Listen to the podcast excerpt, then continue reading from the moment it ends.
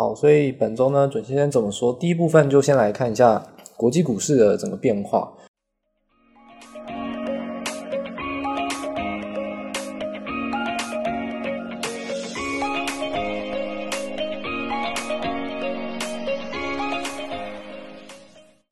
虽然说啊，就是说我们标题讲说涨多修正，那何必愁云惨雾？其实就在讲说，哎，整个国际股市在近期的两三日，尤其是以台湾时间来看，礼拜三、礼拜四，似乎包括美股或台股也好，好像整个行情都显得比较是一个空头走势，甚至是有点卖压沉重，让大家比较恐慌的情况。但是还是要告诉大家，哎，我们可以看看一周的变化，甚至看看各国股市的变化。其实主先生认为没有到一片愁云惨雾，也就是说没有整个联动或者说系统性风险利空出现的这样子的情况。好，所以说我们看到十二月九号呢，其实美国三大指数出现一个长黑 K 的一个急速崩跌。不过当然道琼股道琼股市前一天没有涨，那当然它就也没有崩跌的空间。所以整体而言，其实我们谈到多头市场股票是缓涨急跌，其实这句话我们在几个礼拜前有谈过，诶当时我下的是一个反面结论，就是说当时有一个急跌讯号，告诉大家不要去捡便宜，因为当时不是多头市场，均线没有多头排列。但现在这个情况已经突破新高了，我们正在处于一个多头市场的一个起步之中。那目前出现缓涨急跌，其实就是一个很正常的现象。所以说，这时候还是真正反映说缓涨急跌是多头市场这句话的一个真正含义，也就是大家可能比较常听到，就是叫做技术面修正等等，这就是这样子的一个变化。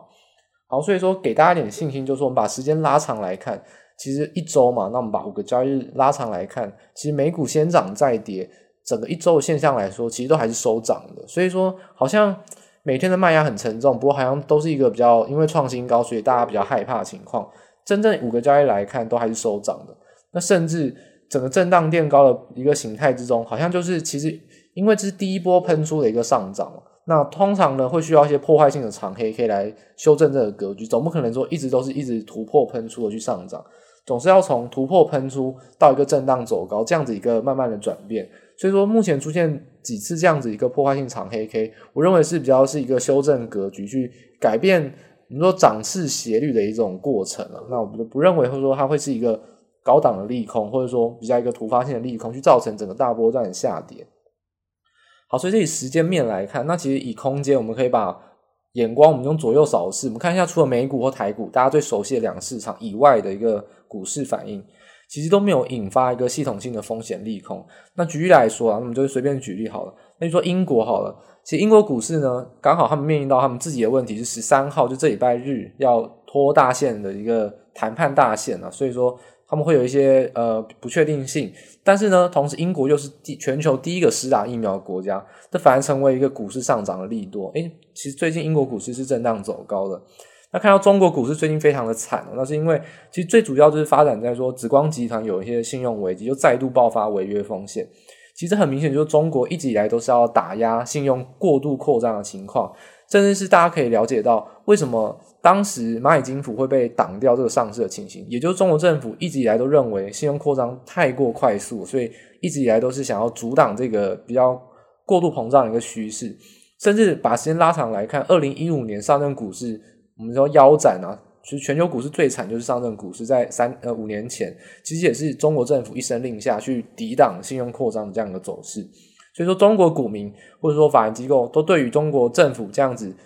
明显好像对于信用扩张不太开心的时候，会有一些突发性的一些利空影响，会有一些提防。所以最近上证股市确实也是连续走跌，是一个短线很致命的利空，就是从信用扩张、从政府政策面来看。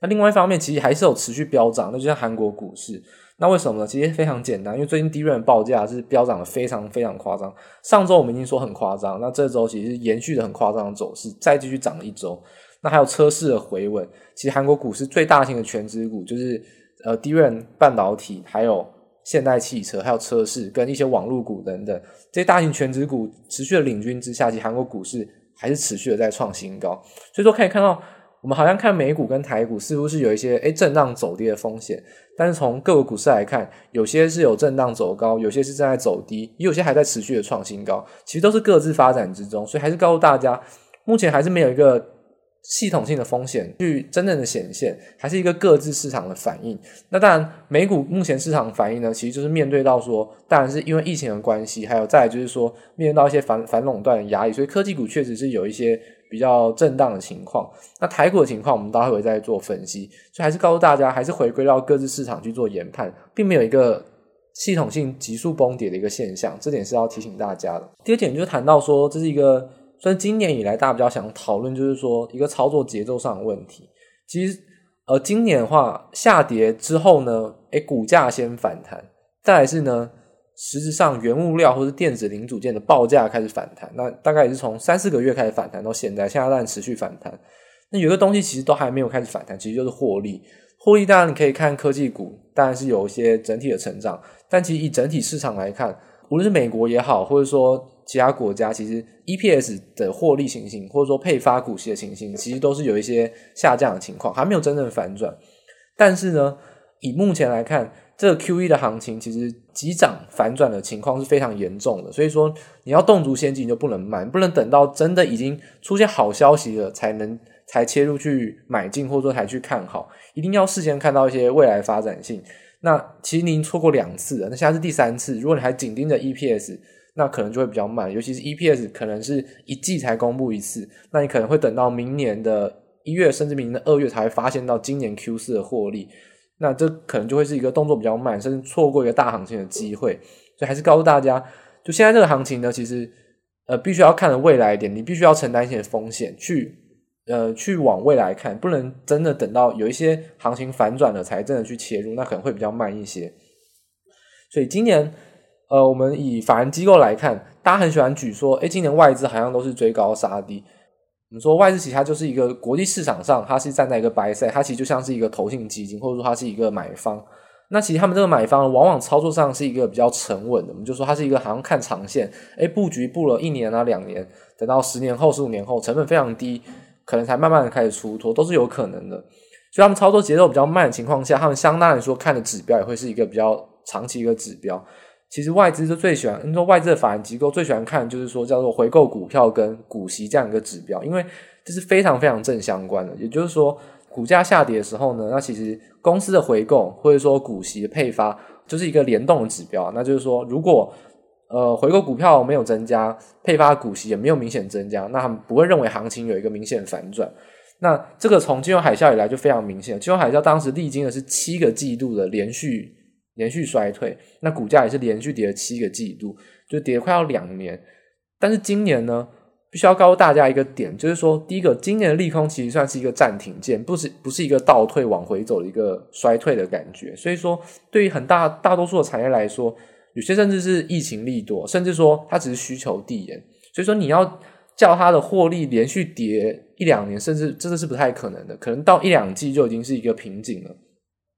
甚至疫苗出来了，可能现在开始从 Q 四甚至到明年 Q 一就马上会有获利回温的现象，那这当然就不会是一个连续性的跌势的一个过程，所以当然这个节奏就加快了。这次的疫情股价呢，其实大概是两季之内完成 V 转。那报价大概延迟一个季度，那我认为其实 EPS 或者说获利情况大概是 Q 四或者明年 Q 一，大概在延迟一两个季度也就会反转。所以相相较于说金融海啸而言，其实因为 Q 一的规模，这是相较于金融海啸也是好几倍的倍增，那这个速度也会非常非常的加快。所以说还是告诉大家，如果你在看这个行情的之中，你一定必须要承担风险，往未来去看。那无论说你认为是它可能潜在产品应用成长题材，这是产业面。又或者说，它有一些毛利率或获利回升的情况，又或者是说，你认为单纯就是你用技术面操作股价，那你可能就是要以比较短线，甚至是要比较有前瞻性，马上开始有一些涨势，就要必须要掌握机会，这会是一个比较合适的一个操作节奏。因为 QE 之下，这个资金行情把整个交易节奏拉得非常快，甚至连法人机构都开始被迫做得越来越短，所以说大家还是要必须要去改变说。有一些结构性的改变，例如说疫情，例如说像是呃 QE 的规模再度增加，那交易的结构上或投资的策略，也必须要有一些调节奏上的改变，这是必须告诉大家的一个比较中长期来看，大家需要注意的一个部分，就动作可能要加快一点。刚才提到说，诶美股跟台股都是比较有一些偏空震荡的一个情况，市场上好像比较悲观。那目前呢，其实台股的状况就相当于是有一些。比较诡谲多变，甚至今天礼拜五我们录音的当下，今天的行情是非常非常的震荡。这个下影线拉得非常长哦。当日呢，其实量能一直都维持在三千亿以上，就是本周的量能都爆得非常大，然后又留下非常长的上影线，又甚至跳空缺口，其实震荡幅度是非常大。那大家对于呃，无论是个股或者说指数来说，其实风险都蛮大的。那大家比较想知道说，到底行情上下震荡之外，会不会真的有一个大行情的出现？好，所以说以结论来说，还是认为说，因为下礼拜就是结算日，有十二月结算，认为结算日之前这个大幅震荡是无可避免的。但我认为后续结算日之后，还是会看好持续的去垫高。好，那为什么呢？其实要回归到说台指期的一个结构来分析，上周的准先生。在看待台指期有非常的多的两万多口的一个净多单，甚至转到剩下五千多口，当时是有一些担忧，然后甚至有一些猜测。不过当时就告诉大家说，就是行情其实还是明显是往上，所以所以说本周当然大选股市也确实是往上走，没有错。虽然有一些震荡，那在这个情况下呢，其实最近两三交易日，我认为这个答案就慢慢揭晓，说外资到底玩什么把戏？我认为现在可以给大家一个比较明确的答案。上周是给大家两个答案，那我们用呃。就是没有下一个决定的定论。那本周我觉得这个几率就蛮高，可以给大家一个比较明确的一个解释。就是说，我们先来看技技术分析上来说，其实礼拜四呃礼拜五，就是说今天台子期的连续盘留下一个非常大量，今天的成交将近爆了快要十九万口以上。那这是一个非常带量的一个十字线。那带量十字线其实是单一根 K 棒，我们就说 K 棒的解读里面，其实是最罕见而且最富有意义的一种情况。就是十二月一号这个瞠目结舌，因为其实今天台指期是翻红的，今天台指期尾盘是翻红，所以说连连续盘留下一个带量十字线，那就会是有一个重要的研判要告诉大家。那其实带量十字线用交易结构来讲，很明显的，诶，往上又往下，当然就是多跟空都非常激烈在攻击，而且早战多时，早战四个半小时，甚至台子期来说应该早战五个小时，却平分秋色。等于说，这就是一个多空交战、隔日再战的行情。所以说，这个震荡行情，我认为还没有分出高下，这个是可以确定的。那从夜盘开始，我认为其实我们录音的当下就是以夜盘开始交易。我认为现在开始，其实应该也蛮有一些攻击的意味，应该会有持续的震荡的情况。那我认为，其实有一方抵挡不住攻势的话，我认为行情就会整个有一些转变，就会兵败如山倒现象。那这个幅度虽然不会说可能是。什么五趴六趴这样大幅度，但我认为这个幅度也确实会不小，会造成在结算日之前会有一面倒的情况。所以说十二月十六号在下礼拜三之前这三天的交易日，我认为会是一个大幅震荡。无论是做指数做个股的交易朋友，应该都要特别留意。好，那究竟我们说多空交战，隔日再战，那到底能不能给多跟空一个比较明确的答案？就是说到底还是比较偏多还偏空呢？那以主现在来看，我认为。会是比较偏多一方。如果真的要去做一个下定论的话，我认为比较偏多。为什么呢？就回应到我们开始所说的，其实外资的净多单在这个月以来，十一月以来一直以来都是往下递减的。那其实我发现根本的原因是发现是，其实投信的空单部位在锐减。所以之前有谈到说。因为投信持有的部位其实就是元大，就是说零零六三二 R 这个元大五十反一的部位，会造成投信其实永远都是净空单的部位，所以说总是要有人当他的承对的买方。那这个买方其实市场上绝大多时候都是由外资来做一个承接。那以目前来看，投信突然在十一月结算日之后呢，一开始去做递减，而且这个幅度是蛮大的。那相当于来说，那外资原本就是配合你去做一个多单的承承接。那如果你的空单减少，那我多单也不用买这么多了。所以我认为从十一月中以来到十二月底、十一月底，这个外资的多单递减比较像是一个投信空单递减，他们去做一个对应的调节部位，比较像不，并不会说是避险，又也不会说是一个短线价差。但是呢，从十二月初以来，尤其是本周，我认为真正多空大对决，或者他们想要做一个价差，就会从本周开始。那我认为是谁跟谁来对坐？其实是外资跟自营商在对坐。第一个是说，投信呢，其实在这个月已经没有在持续的减少它的空单了，所以说没有投信的事，所以就把它摆一边去。剩下两大法人其实是外资跟自营商。大家知道吗？外资的部位在大台其实是睽违五年，从二零一五年以来第一次的翻到净空单的部位，就五年以来第一次翻到净空单的部位，这是一个非常重要的一个观察点。那同时。哎，有人翻空，那当然是谁做多呢？因为期货市场当然是对等的。哎，是散户吗？其实并不是散户，其实是自营商在承接这个多单。也就是说，其实散户并没有扮演说好像跟个股一样疯狂去买进这样子一个疯狂的角色，其实自营商在跟外资去对做。那结算之前到底要怎么来看呢？我认为第一个看多的理由是因为，其实今天这个长下影线已经有探测到十日线，而且探测到跳空缺口，认为这是一个比较强劲的一个回补缺口一个支撑。那第二个就是说，目前其实还在创新高之中，均线还是很漂亮的一个多头排列，纵使要往下跌，还有月线，还有非常非常多的支撑，这对于空方来说也比较不利。第三个，呃，十字线呢总是有涨有跌，然后最后是一个平手。那谁先涨谁先跌就很重要。认为先涨再跌，然后再拉回平盘。我认为最后这个趋势是比较重要的，也就是说它是先跌之后呢，还再度的往上拉回平盘。所以我认为这个趋势上也会对于多方比较有利。所以说整个综合来看的话，结算之前，我认为大幅震荡之下还是比较看好会有持续震荡走高或多方胜利的情形，这是比较看好一个部分。好，那另外一个就是比较 detail 的部分，就是说。外资到底怎么来判断它是不是避险部位呢？因为避险部位呢会是一个长期的一个部位，不会是短线，短线就是要做价差了。所以大家可以去看看远月，就是说是呃明年一月结算的这个期货。那往往远月的期货大家都是结算日的周一才开始大幅增加，就是说结算前三天了。所以简单来说，大家可以直接跳过这个阶段，只是告诉大家。明显的结论就是说，没有明显避险转仓的确认迹象，就是说外资其实没有在避险。我认为这个不算是一个避险空单，它是真的要跟自营商短线来做一个决胜负。那到底谁会赢，谁会输呢？其实我们就可以静待观察。那当然，我还是比较看好在多方的一方会做胜利。就是结算之前可能会有一个大幅震荡，会是一个比较呃明显波动的一个行情。从台子期的交易结构来看，所以说呃从极短线来说。当然，结算是一个很重要的一个关关卡，而且结算之前，明显两大法人是要对决了，那会有一个决战的情况下，到底操作策略上要给怎么给大家建议呢？我认为就是说，其实没有一个中庸之道，你要么够长，要么够短，这感觉好像很奇怪，怎么走一个极端情况呢？但事实上就是如此哦，因为我们来看台台股呢，其实本周维持在三千亿以上的大量，那是为什么？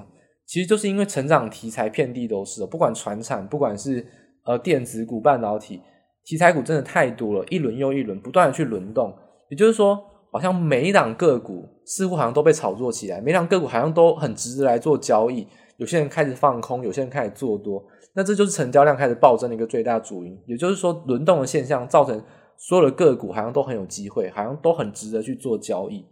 但是事实上，产业基本面有没有去做一些改变呢？其实从陆续几周以来，可以告诉大家，非常非常多的呃电子零组件都在涨价。那我认为没有任何改变，唯一有涨价题材最大改变，我认为是银建题材，就是说房市。本周啊，最大新闻应该是央行打房。我认为这个打房是真的是下重手，因为它完全是针对到投资客，而且这投资客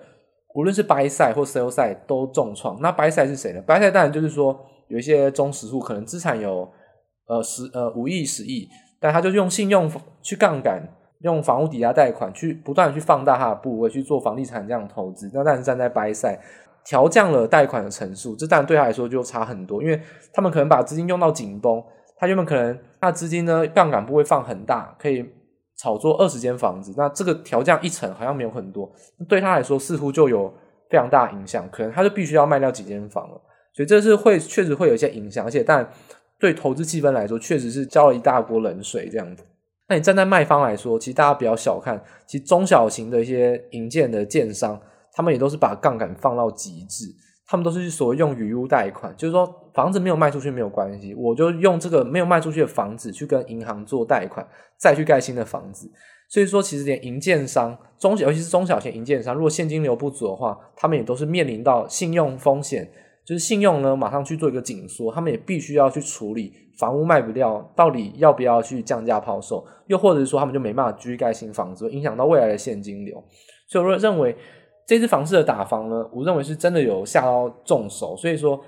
营建或者说房市，或者说呃房价先比较长期来看，但是股价来说，其实营建跟房市是很明显的。我认为大家会需要一个警惕，真的是不要再跳进去了，这可能会是。近几个月，大家可能是一个不能说明，就大家可能就是不会再去炒作这个议题。纵使说它可能后续房价还会继续飙涨，但这几个月也确实会有避避风头，就是不会再去炒作这样的情况。所以除此之外呢，就是说营建、房市或者说钢铁、水泥这样子比较，呃，就营建营建的材料部分，我认为电子的一些零组件其实成长性都没有任何改变。